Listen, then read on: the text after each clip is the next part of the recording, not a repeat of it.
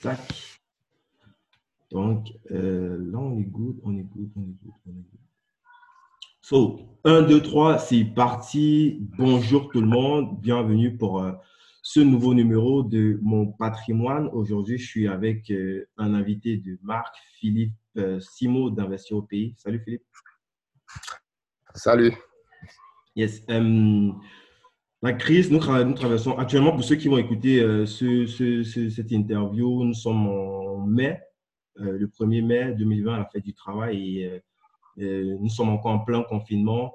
Et la première question que je vais te poser, Philippe, c'est comment gérer ses finances en tempête de COVID-19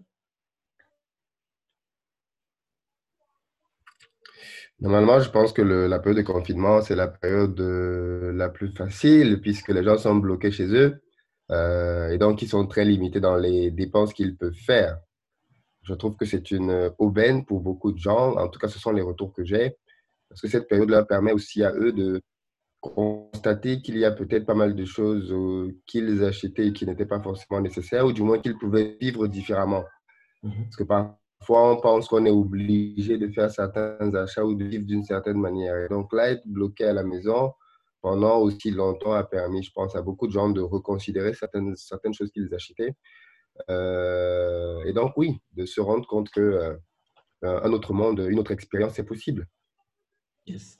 Euh, Philippe, moi, je sais que le sujet des finances personnelles, c'est un sujet qui était personnellement très cher.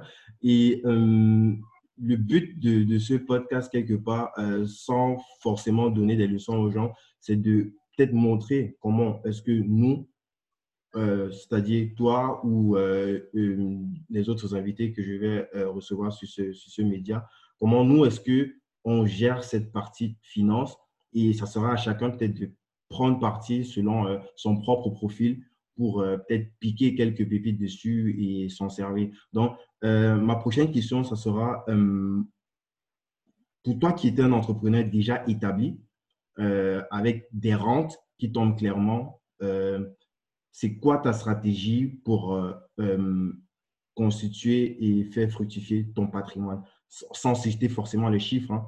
on parle juste de stratégie, de vision à court, moyen, long terme. Ah, tu parles de, du patrimoine euh, global euh, ou alors de, de, mes finances personnelles parce que l'argent de mes entreprises, ce n'est pas mon argent. Certes, ce n'est pas ton argent, mais c'est ton argent quand même.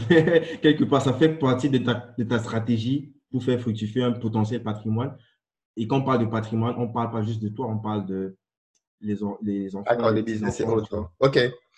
Euh, moi, la stratégie aujourd'hui, elle est elle est assez simple hein, pour pouvoir euh, scaler. Alors déjà, l'idée, c'est de, quand je commence un business comme celui d'investir au pays, c'est de l'amener jusqu'à un certain niveau de maturité. Euh, et à partir de là, quand je me rends compte que le business roule bien, de, de le scaler. Pour le cas d'investir au pays, par exemple, euh, aujourd'hui, c'est de pouvoir, euh, toi qui, qui, qui, qui connais en marketing, tu vas peut-être mieux comprendre c'est de pouvoir davantage automatiser les process de vente pour avoir de la prévisibilité sur les, chiffres d'affaires. Euh, et euh, aujourd'hui, moi, ma stratégie, clairement, c'est de pouvoir multiplier mon chiffre d'affaires à peu près chaque année. Et pour ça, euh, il y a un multiple comme ça qui est prédéfini? Pardon? Est-ce qu'il y a un multiple qui est prédéfini en amont? Non, tant qu'on n'a pas atteint, tant qu'on n'a pas, je pense qu'aujourd'hui, on est sur un marché sur lequel on peut, si on travaille bien, aller chercher euh, plus de 10 millions d'euros par mois, par an. Euh, mais bon, ça, ça demande beaucoup, beaucoup de travail. non, on parle de l'infoprenariat ou on parle aussi des entreprises qui sont dures parce qu'on euh, ne l'a pas dit, mais bon, on va, en parler sûrement dans l'autre podcast des Poya. tu parles juste de la partie e-learning. Je parle juste de la partie infoprenariat qui aujourd'hui est clairement l'activité le, la, plus, la plus puissante en mhm. termes de, de, croissance. Donc, non, non. Euh, sur la partie infoprenariat, l'idée, c'est de pouvoir faire un scale. Et le, le, scale, aujourd'hui, on veut le faire aussi au travers du... On, est, on, va, on va croître naturellement jusqu'à ce qu'on atteigne une limite. Mhm. Et dès qu'on aura atteint la limite, je pense peut-être l'année prochaine, on va euh, faire du rachat d'entreprises pour aller prendre euh, sur le marché des entreprises plus grandes que nous. mais qui vont nous permettre de franchir un palier.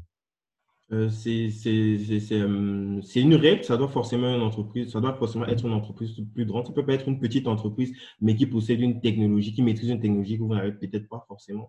Non, on peut prendre une petite entreprise, mais c'est pas la même chose. Euh, l'idée, c'est de prendre, de, de, faire du scale. Ma question, c'est peut-être plus pour, pour prolonger, euh, récupérer en fait cette technologie qui pourrait potentiellement aider en interne à scaler peut-être plus rapidement. Quoi. Oui, mais aussi, c'est une entreprise qui est petite et qu'elle a une technologie. La question qu'on va se poser, c'est pourquoi nous, petite entreprise, on n'a pas cette technologie-là déjà? Parce que vous ne voulez pas perdre peut-être les trois ou les quatre ans que cette entreprise a eu à mettre pour pouvoir développer cette tête, prendre un truc produit fini comme les grosses entreprises le font souvent et l'adapter à l'intérieur, récupérer même les équipes pour accélérer le truc. Je ne sais pas si c'est peut-être ma question. Oui, oui, oui, oui. Moi, je pense que si. Alors, quand, quand je dis une grosse entreprise, je ne parle pas forcément d'une grosse entreprise dans la taille. Hein. Mm-hmm. Attention. Euh, je pense que si une structure a ce que tu viens de dire là, alors même si elle est petite en nombre, elle doit faire un gros chiffre d'affaires. Donc, en fait, l'idée pour moi ici, c'est de, croître.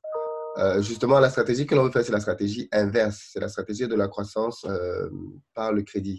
C'est-à-dire, euh, on a une entreprise aujourd'hui et, pas mal d'entrepreneurs en réalité. Hein, parce que moi, je, je pense que c'est un scale énorme énorme quand tu veux gagner de, gros sous, mhm. euh, c'est d'aller racheter des boîtes avec une banque. Par exemple, je dis n'importe quoi, si tu, si tu, as une boîte qui fait 2 millions d'euros à l'année, par exemple, euh, tu peux décider d'aller racheter une boîte euh, qui te permet, par exemple, dans le cadre de la formation, en prenant un cas de figure très simple et très, très pratique, dans le cadre de la formation en France, par exemple, il y a pas mal de, de, de comment j'appelle ça, de règles pour atteindre certains marchés. Euh, donc, l'État conditionne pas mal les entreprises. Euh, et si tu veux, par exemple, puisqu'il y a vraiment beaucoup de sous là-dedans, mais vraiment beaucoup de sous. Euh, on parle de, plusieurs, de, je crois, on est dans 3, 4 milliards de, de dollars dans, juste sur la partie e-learning. ça, c'est une étude qui, l'étude, je crois, a, a fait, c'est un truc qui va jusqu'à 2025 ça, ça, prévoit en fait que ce, marché-là monte jusqu'à, je crois, entre 4 et 5 milliards de dollars. Il y a énormément de sous là-dedans, énormément. énormément. Et, euh, et donc, justement, l'idée pour nous, c'est de devenir, parce qu'en fait, aujourd'hui, par exemple, l'État met de l'argent à disposition pour former du personnel dans l'entreprise. Mhm. Il y a ça dans beaucoup de pays maintenant, la formation professionnelle. Mhm. Mais les entreprises qui sont habilitées à faire de la formation professionnelle, c'est la croix et la bannière. Donc, par exemple, si demain, effectivement, tombe sur une entreprise, même petite, qui correspond à toutes ces règles-là, et qui a déjà un bon portefeuille client, eh bien, nous, on peut être intéressé pour la racheter parce qu'effectivement, elle va nous faire gagner beaucoup de temps. c'est pour dire qu'effectivement, quelque part, ça peut peut-être rejoindre ce que tu disais. en tout cas, l'idée de la croissance, c'est qu'elle va se faire comme ça. C'est en, ayant, en allant euh, agglomérer des trucs de plus en plus grands. Mhm. Euh, parce que dans une deuxième partie, on espère à partir de fin d'année prochaine, on va aller en Afrique pour aller voir plusieurs euh, des gouvernements à ce moment-là, mhm. même des grandes entreprises, pour leur proposer le même type de service. Voilà ce que, voilà ce que nous on fait en France aujourd'hui. Voilà comment est-ce qu'on rend les entreprises plus compétitives et plus, plus, plus, compétentes. Et voilà ce que nous on vous propose. Si vous êtes d'accord, voilà comment on peut former vos cadres, vos dirigeants, vos managers, en leur donnant tel, tel, tel type d'outils pour tel type de résultats, pour tel type de performance. Aujourd'hui, je fais de la formation personnelle pour des gens comme toi, pas des particuliers, pour les aider à lancer des business. Demain, je vais élargir ça pour faire de la formation pour tout le monde. Pour toi, pour ta carrière, mais pour toi, pour tes business aussi. Yes. Euh, je vais si on se rend compte qu'à un niveau interne, on ne peut pas faire ce scale naturellement, on va aller chercher une banque pour qu'elle nous aide à croître. Je vais légèrement revenir en arrière, peut-être pour euh, les personnes qui, euh, qui ne comprennent pas ou bien qui ne sont pas au courant de cette possibilité-là. je crois que c'est l'État, en fait, c'est quelque chose qu'on paye dans les impôts, cette formation. Comment tu appelles ça? C'est quelque chose qui est propre à la France? Oui, la formation professionnelle, le droit quelque chose... individuel. Alors, ça s'appelle avant le droit individuel à la formation. Mais c'est quelque chose que tous tu les salariés, toutes les entreprises tu payes, déjà ça dans tes... Ouais, effectivement. Toutes les entreprises cotisent, cotisent, pour leurs salariés pour ça. Donc, en fait, tous les salariés y ont droit. Mais en fait, les salariés ne sont même pas au courant qu'ils ont cette possibilité. Si, si, normalement, si. Le problème, c'est que justement, les formations qu'on propose là-dedans, généralement, n'intéressent pas les salariés. Ça veut dire que c'est l'entreprise qui choisit les formations. Ce n'est pas l'employé qui peut lui-même décider d'aller euh, vers la formation qu'il trouve la plus intéressante pour lui. Je pense que la règle a changé. Maintenant, les employés peuvent. Avant, ils ne pouvaient pas. Mm-hmm. Ah, maintenant, ils peuvent justement. Mhm. Ils peuvent aller choisir dans un catalogue de formations qui est défini. Mhm. Et donc, dans ce catalogue-là, par exemple, les formations ne figurent pas. Or, si, quelqu'un, par exemple, est intéressé par une formation que je fais qui coûte 2000 euros, il mhm. va devoir les payer de sa poche. Or, il a un crédit de 3000 euros de formation dans son compte. Donc, si j'étais dans cette base-là, il appuierait juste sur un bouton, il aurait accès à la formation et je serais payé par l'État. Donc, euh, je vais évoquer le point. Euh, là, tu as parlé de la partie e-learning dans ta stratégie euh, de, patrimoine.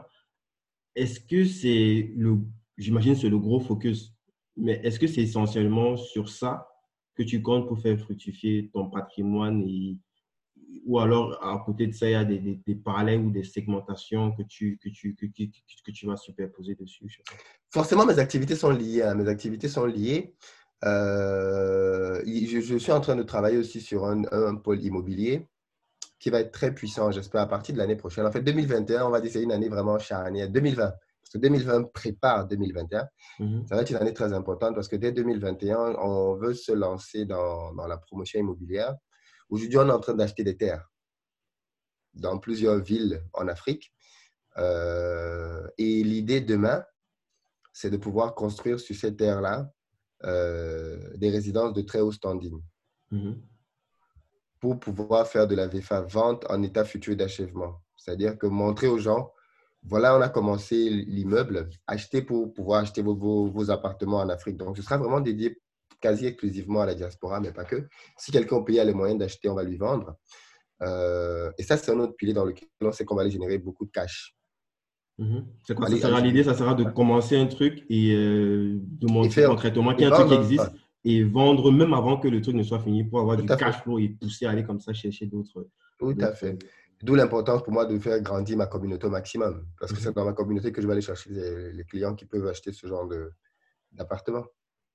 Donc, il y a ce volet immobilier là qu'on veut faire. On veut faire un, deux projets. Un projet l'année prochaine, un l'année d'après. Euh, enfin, un l'année prochaine et peut-être deux l'année d'après, aller en multipliant aussi les projets. Donc, ça, c'est mhm. un axe où je pense qu'on va vraiment avoir de, du scale assez, euh, assez puissant. Après, on a des activités agricoles, tu vois, mais les activités agricoles aujourd'hui, elles se limitent vraiment à de la production agricole. Et ce n'est pas un levier sur lequel on va beaucoup s'enrichir. L'agriculture, pour moi, ça reste un, un, truc à volet social. Il y a un impact. Tu fais à manger, tu vas au marché, ça te permet de donner du travail à beaucoup de personnes. C'est ça l'intérêt de ce truc-là. Euh, et on veut aussi, euh, dès cette année 2020, par contre, dans le domaine agricole, commencer à avoir des boutiques, au moins une pour commencer, une boutique dans laquelle on va écouler les produits qui sortent de notre champ. Bon, c'est quoi la stratégie? Est-ce que ce n'est pas plus intéressant de directement vendre, vendre à des grossistes? Non. Quand tu vas à un grossiste, bah, comme tu dis, tu vas en gros. ouais, ça fait sens en même temps. Il y a une stratégie peut-être de maîtriser complètement la chaîne de valeur Déjà, tu vas gagner plus. Maintenant, c'est plus risqué parce que tu viens faire un métier qui n'est pas le tien. Et en plus, il faudrait que tu aies maintenant une gestion très rigoureuse de l'argent et des stocks parce que ce qui sort de ton champ, maintenant, il faut le tracer pour que ça arrive à la boutique, il faut le tracer pour que ce soit vendu, sachant que tu as les pertes qui peuvent arriver parce que la nourriture va peut-être se gâter. En fait, dans un premier temps, ce qu'on va faire, c'est qu'on va vraiment se concentrer beaucoup dans la production animale. Donc là, en ce moment, ci on est en train de travailler à fond pour développer la pisciculture, euh, bientôt, on va lancer euh, le porc. Donc, l'idée pour nous, c'est de pouvoir faire les principales viandes, en fait. Puis, poisson, porc, poulet. Et donc, ces trois-là, on va créer une sorte de boucherie moderne en réalité. C'est ce qu'on veut faire, une boucherie moderne dans laquelle on met à disposition du marché des produits frais issus de nos propres champs, qu'on contrôle justement. Aujourd'hui, les acteurs ne font pas ça.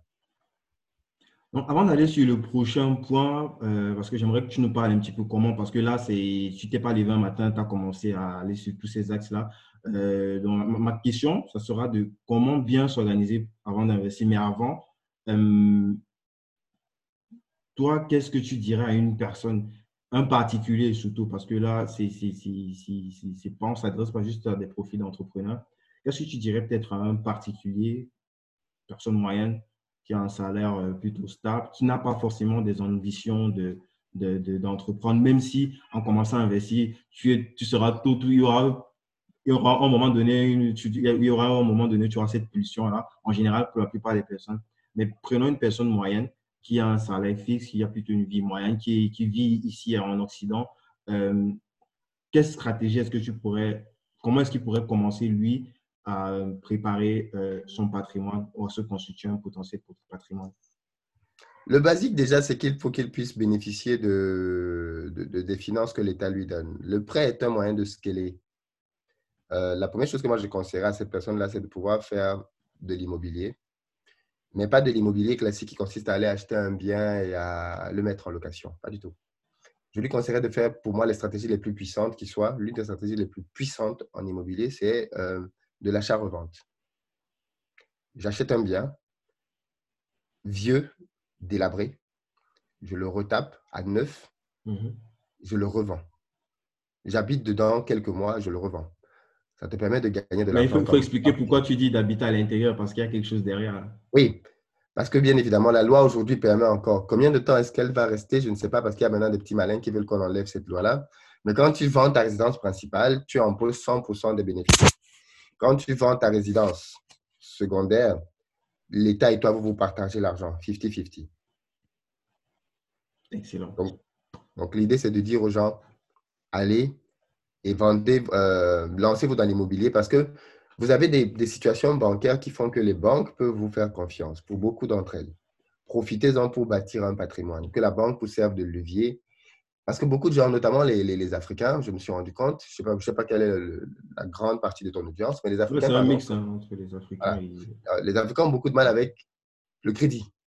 Tu sais, culturellement, chez nous, les choses, les choses s'achètent cash. On achète tout cash en Afrique. Donc, on, a cette culture de Ah non, le crédit, c'est pas bien. Et quelque part, c'est vrai. Le mauvais crédit n'est pas bien. prendre un crédit pour acheter une voiture, c'est stupide. Prendre un crédit pour se faire plaisir, aller voyager, c'est stupide. Prendre un crédit pour euh, euh, s'acheter un canapé, c'est stupide. Cet argent-là, tu devrais pouvoir établir une stratégie d'épargne, peut-être qu'on va en parler, pour pouvoir épargner cet argent-là avec tes revenus et t'offrir ces trucs-là en les planifiant plutôt que d'aller acheter ça avec un crédit bancaire. En revanche, euh, un crédit qui permet de t'enrichir, ça c'est bien. Prendre un crédit pour le mettre dans l'immobilier, ça c'est bien. Mais la difficulté, c'est que ce n'est pas tout le monde qui a un profil bancaire qui peut faire ça. Donc, ceux qui ont un profil bancaire qui peuvent faire ça, profitez-en.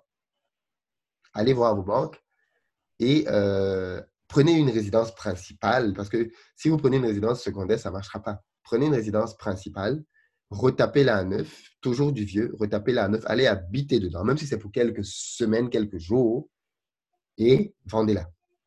Et avec cet argent maintenant, vous allez vous rendre compte que vous avez peut-être pris un crédit à la banque de 200 000 au total.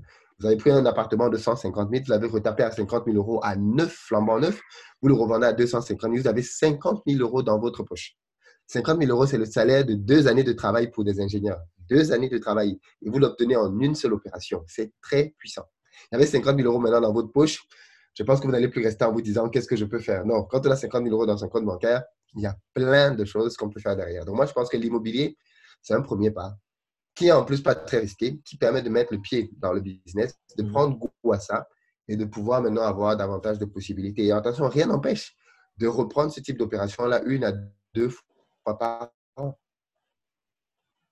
Ben, c'est vrai qu'on conseille un petit peu d'espacer et de ne pas. Sinon, là, tu, as parlé des petits filous qui euh, alignent comme ça les opérations.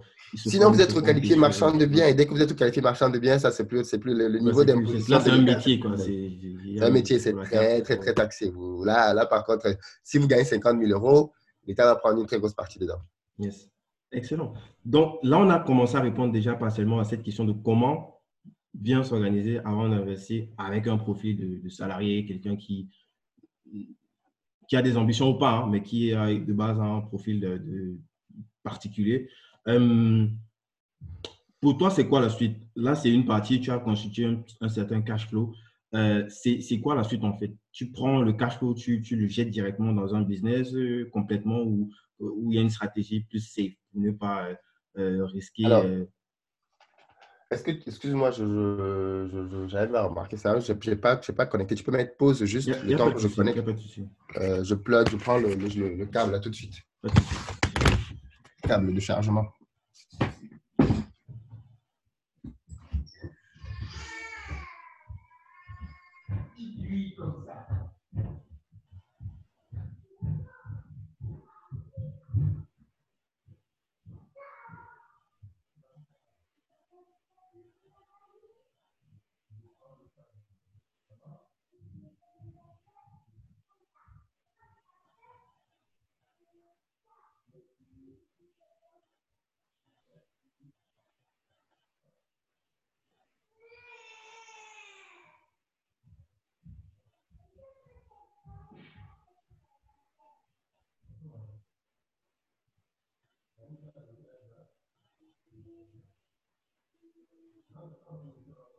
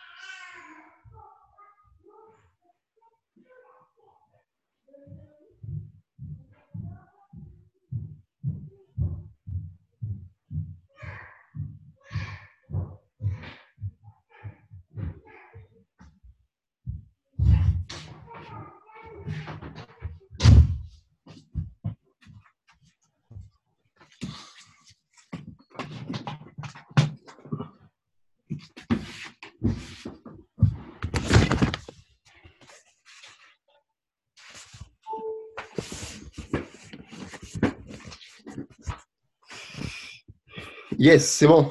Yes. Euh, donc, euh, on était sur. Euh, ouais, on a répondu à une partie de, de, la prochaine question, justement, sur comment bien se préparer avant d'investir.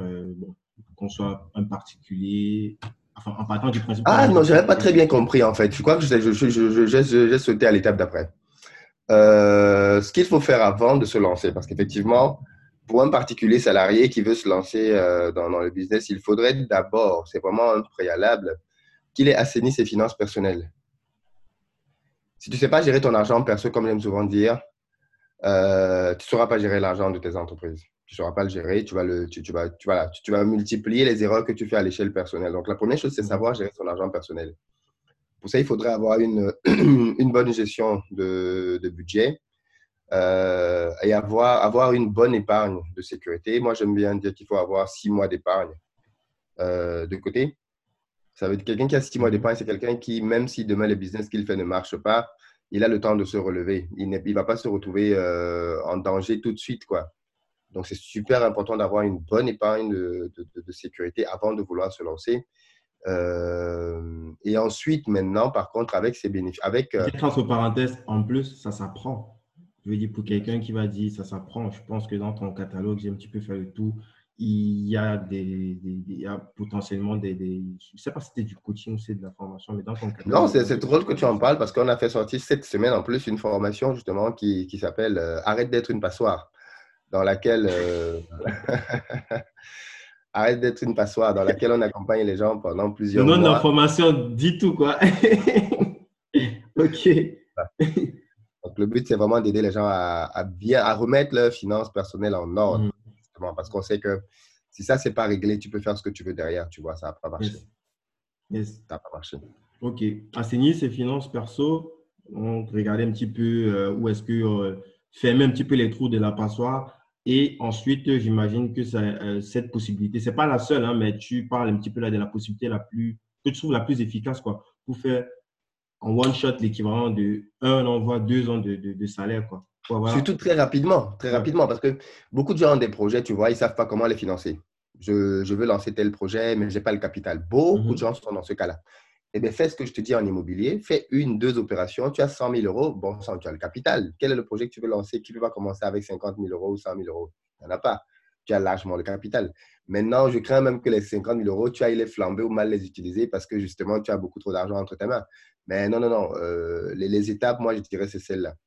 Qu'est-ce que tu suggères après de peut-être voter un certain pourcentage de ce cash flow que tu as généré là pour te lancer dans ton projet et avoir des routes de secours Je sais pas, ne pas mettre les mêmes dans le même panier. Non, l'idée simplement, c'est de, savoir comment lancer un projet. On ne lance pas un projet en mettant tout son argent dedans. Par exemple, aujourd'hui, tous les projets dont je te parle, que ce soit pour... Euh, si tu remarques bien, moi, j'aime bien les projets dans lesquels je sais que je peux m'appuyer sur la banque. Parce qu'en fait, en réalité, c'est comme ça qu'on s'enrichit dans une société capitaliste. C'est une société basée sur le capital. Et c'est le capital qui permet de s'enrichir. Euh, et on a des banques aujourd'hui qui sont là pour mettre à disposition des acteurs économiques du capital. Il faut que les, il faut que les particuliers arrêtent de raisonner comme des particuliers et qu'ils raisonnent comme des entreprises et des grands groupes.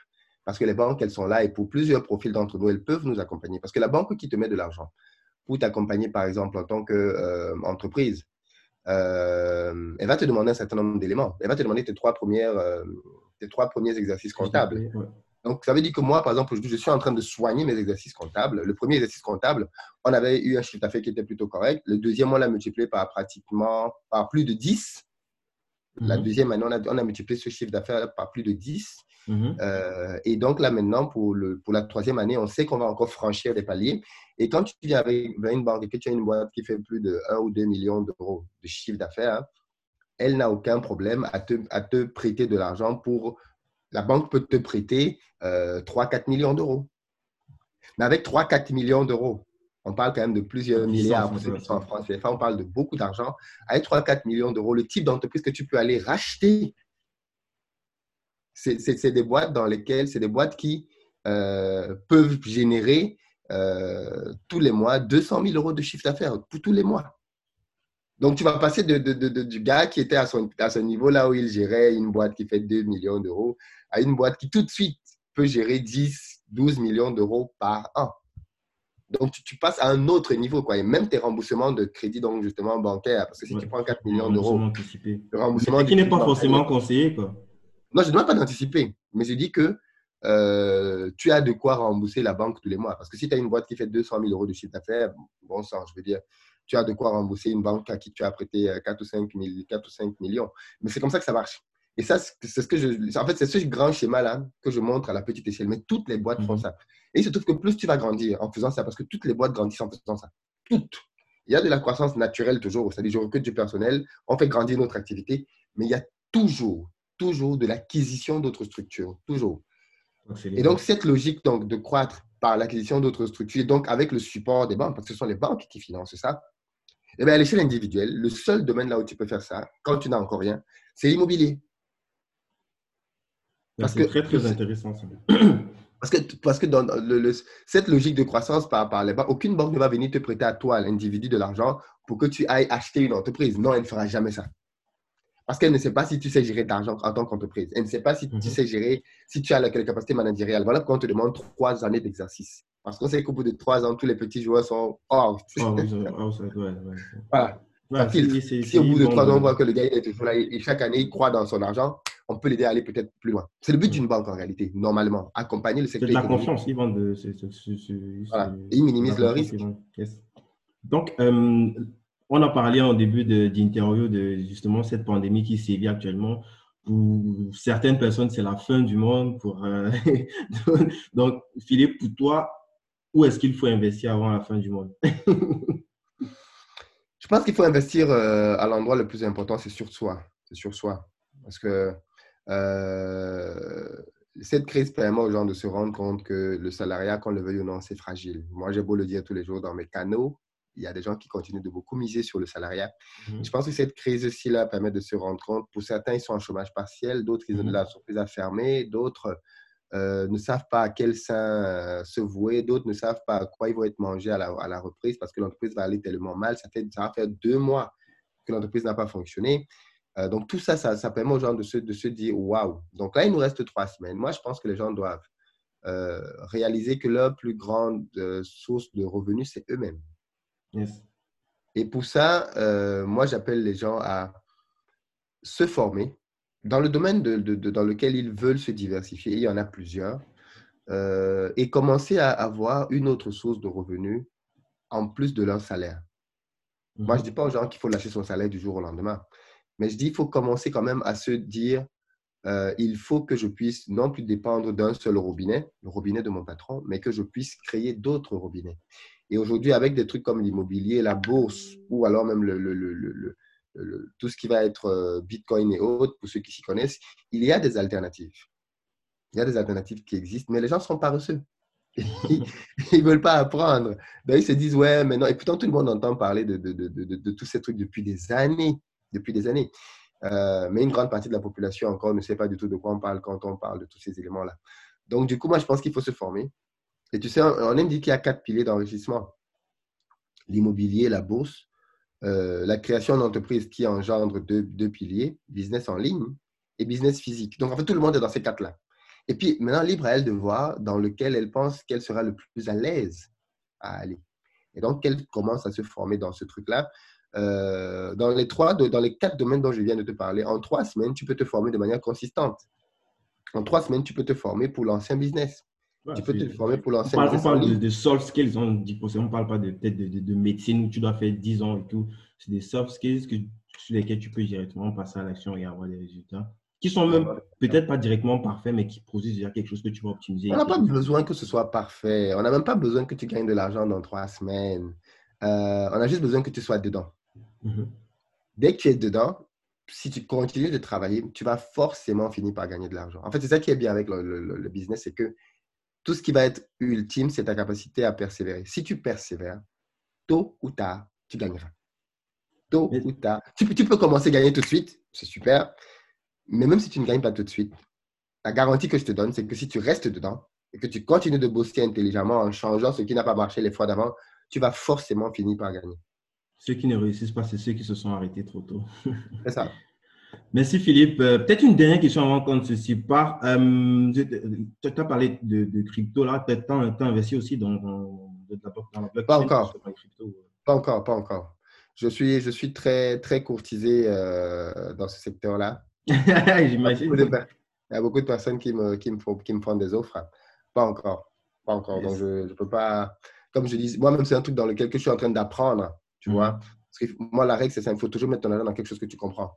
Moi, je ne mets pas mon argent parce que je fais confiance à quelqu'un. de fait, c'est quelque chose qui est, qui est, assez complexe, surtout la partie euh, crypto. Mais sinon, si on parle de blockchain, la technologie en elle-même, c'est un petit peu comme à l'époque, euh, dans le début des années 2000, quand on parlait de Java. C'est une révolution sur laquelle il y a plein, plein de choses intéressantes qui vont complètement euh, discuter euh, le monde qu'on connaît aujourd'hui, pas juste en termes de monnaie, on parle aussi de, de, smart contracts, il y a plein, plein d'éléments qui vont... Je pense que euh, dans les prochains épisodes, on aura un expert qui va venir nous en parler sur, sur ce podcast. Je te remercie encore, Philippe, euh, pour, pour cet échange, pour ce partage et on s'est dit à très vite. Et du coup, peut-être, où est-ce qu'on te retrouve? On t'écrit sur, sur, LinkedIn? Je sais pas, tu, non, déjà sur au pays, mais sur toutes mes plateformes, mais sinon, on peut m'écrire sur contact.investiropayes.com. Sinon, oui, effectivement, on peut m'écrire sur euh, Instagram euh, ou même sur LinkedIn, deux plateformes sur lesquelles euh, on, peut avoir des réponses. Mais le mail reste bien évidemment le canal le plus direct. Yes, donc on va, on va mettre tout ça en description. Merci encore, Philippe, et à très vite. Merci à toi, à bientôt.